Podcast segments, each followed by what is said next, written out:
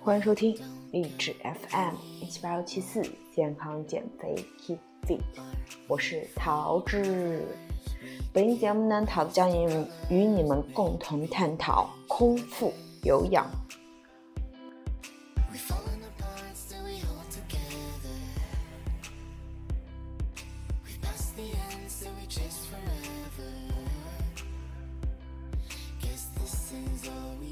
首先给大家普及概念哈，什么叫空腹有氧呢？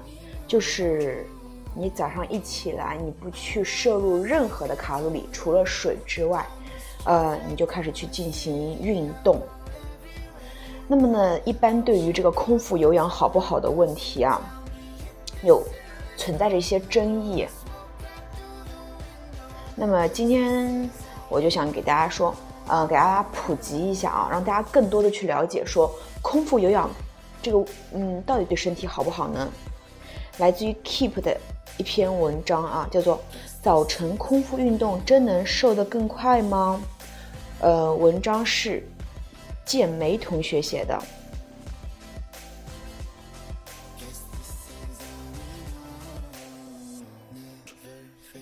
首先呢，了解到说空腹有氧是怎么兴起的。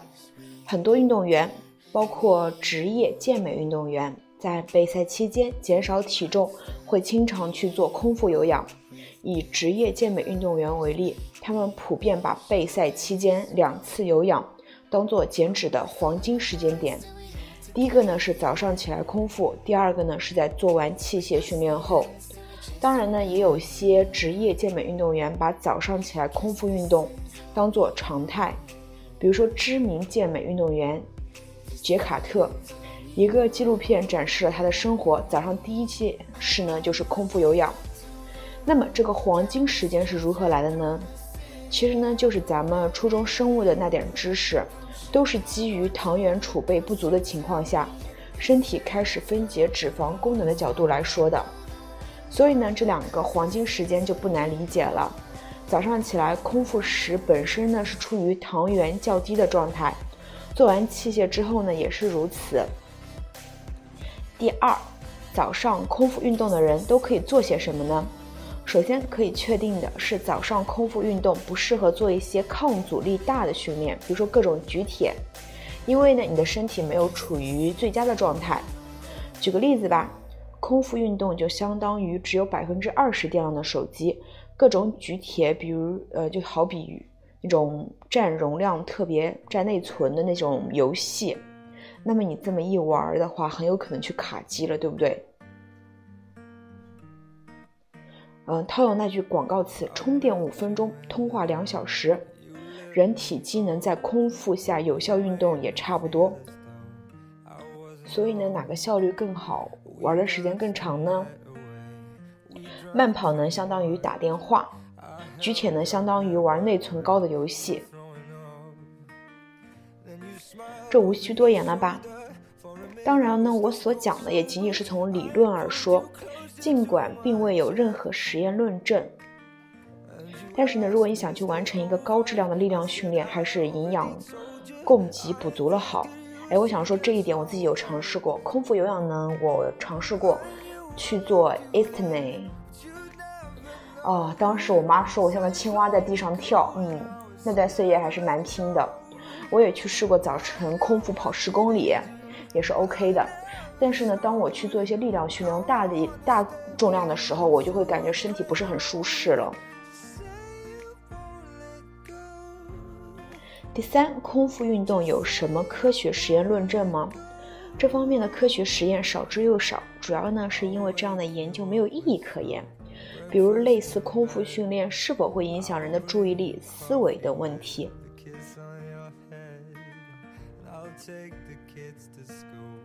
但是呢，科学界对于空腹运动是否减脂，目前来说呢，并没有普遍共识。如果你想尝试一下，你可以给自己，呃，让自己的身体去做一个实验吧。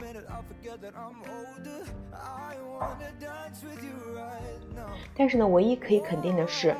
如果你身体有一些疾病，比如说心脑血管疾病、高血压、心脏病或者其他代谢类疾病，空腹有氧是有危险的，很可能威胁生命。那么大家最关心的一个问题，空腹有氧到底对减肥有没有帮助呢？啊，答案我觉得是肯定的，因为呢，从理论上来说，早上起来后血糖水平比较低，排除糖尿病的可能哦。在这样的身体条件下，运动脂肪分解功能就会更多。因为身体呢无其他可备用的能源，从客观上讲，运动呢会消耗能量的，造成能量的消耗，这对于减脂肯定是有帮助的。那么如果你想减脂的时候，建议做空腹运动吗？嗯，其实一般呢，如果说你身体没有问题，你可以去试一下。因为呢，怎么说，减肥有各种途径，并不是说减肥成功的人都增加了空腹运动。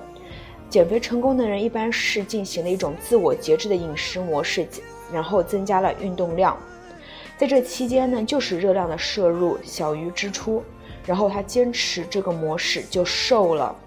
从来没有一个人减肥成功会感谢空腹运动。因为空腹运动呢，并不是减肥的主要因素，它只是可以去推动它更快的进行而已。所以呢，了解到一个概念，你想减减肥成功，空腹运动不是主要因素，它只是可以起到一个帮助的效果。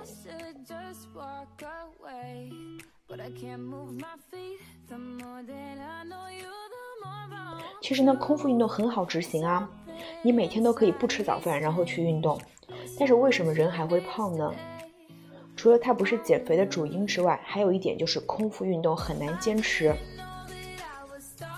抛去专业运动员备赛以外，发誓要减肥并且尝试空腹有氧的健友，每周都会遇，嗯，每周都会遇见啊。但是呢，通常过一段时间，他们当中的绝大多数都半途而废了。因为呢，绝大部分人没有早上起来空腹运动是正常的，运动本身不容易坚持，更不要说早起的空腹运动了。下定决心呢去减肥，这个过程可能只就会消耗一卡路里，但是你去想要减掉一斤的脂肪，则需要消消耗上百百倍的决心。咱们且先不说早上起来的空腹运动这么高难度的生活习惯。咱们先完成一个小目标，比如说先早先坚持早上能起来哦。对，这也是我自己想说的。呃，从明天开始六点半起来，半个小时的空腹有氧，然后再加上早餐，然后早点去工作，准备好中午的午餐，晚上下班直接去运动。对，然后我还会运用好 Keep 这个软件，我想去跟邹市明去学一学这个拳击。对，就这个样子喽。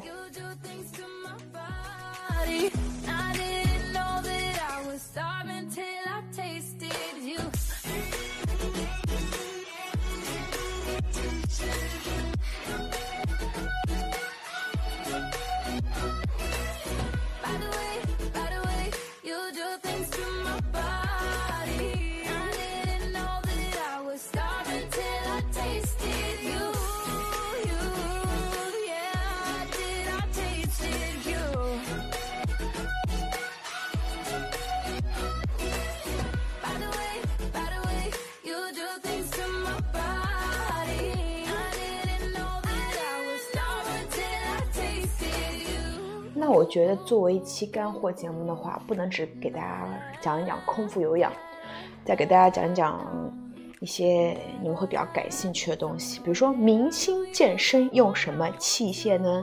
看看你与明星之间差了点什么。呃，有段有一个短片啊，最近很火，是余文乐的健身视频，就是那部余文乐的《灵与肉》。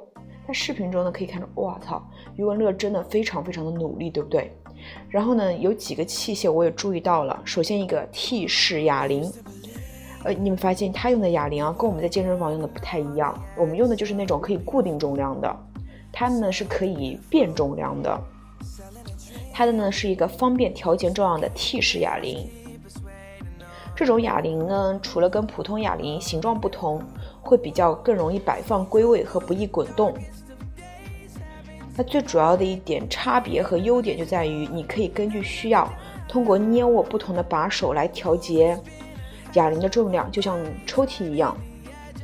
这种哑铃呢，在美国的健身房会比较常见啊，但是在国内可能会比较少一些。然后第二个呢是药球，就是那个他去做一个练侧外腹斜肌的腹外侧斜肌侧，反正练侧腹的一个球。这个药球呢，在自带功能训练区的健身工作室或者比较大的商业健身房是比较常见和流行的。它的名字呢，就透露了它的来历。药球呢，一开始是作为康复师为病人复健时使用的康复辅助器具，后来呢，从运动健复康复领域又应用到了更广泛的健身领域中。那么，通常在健身房中的作用，可以像余文乐这样呢，作为额外附加运动强度的负重，也可以作为 CrossFit 运动中增加体能的练习。怀孕初期的姚晨呢，大家如果说看过那个报道的信息啊，她也跟教练做过这样的运动。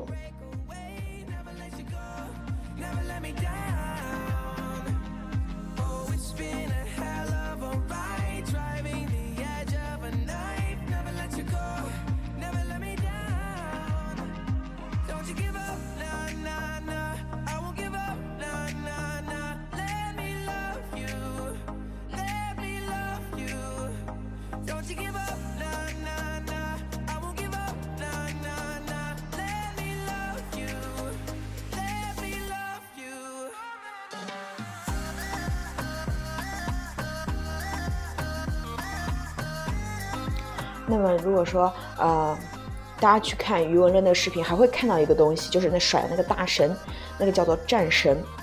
战绳呢是常用于格斗和综合体能训练中的一种训练器械。这个东西呢，呃，我原来练私教的时候，教练也让我去做过，就是去提高心率的一个很快的一个方式，很好的锻炼心肺功能、肌耐力和身体协调性。它的玩法很多，也很开放。大家如果说你们所在健身房有，你可以去咨询一下教练怎么甩，去体验一下。然后明星现在很常用的一个东西叫做普拉提床。如果大家有去看米兰达可儿或者孙俪的 PO 的一些照片，你就会发现，哎，就是那个床在上面做普拉提，那个床叫普拉提床。普拉提呢，它是一个很好的。嗯，强调姿态改善、身体控制和肌肉控制的一种全身协调运动。由于不会有明显的肌肉绝对力量的提升和肌肥的大效果，而是身体姿态的改善，所以国内外国内外的明星女模都，呃，很多都挺喜欢这项运动的。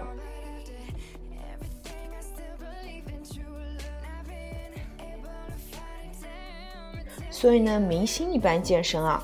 哦，还有就是张，就是那个很爱跑步的，那个叫张瑜宁，就是台湾的女明星。呃，她会用跑步机，然后还有很多常见的什么哑铃啊、杠铃啊那些。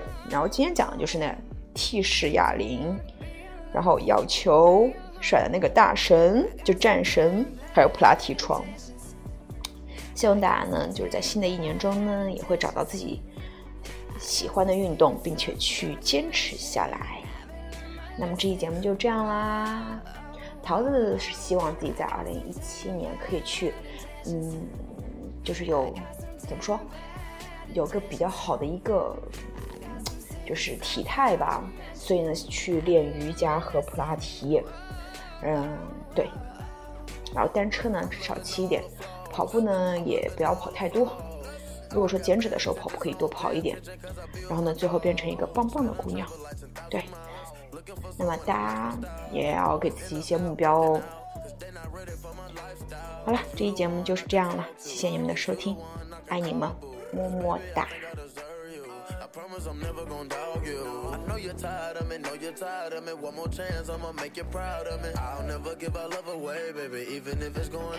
intentions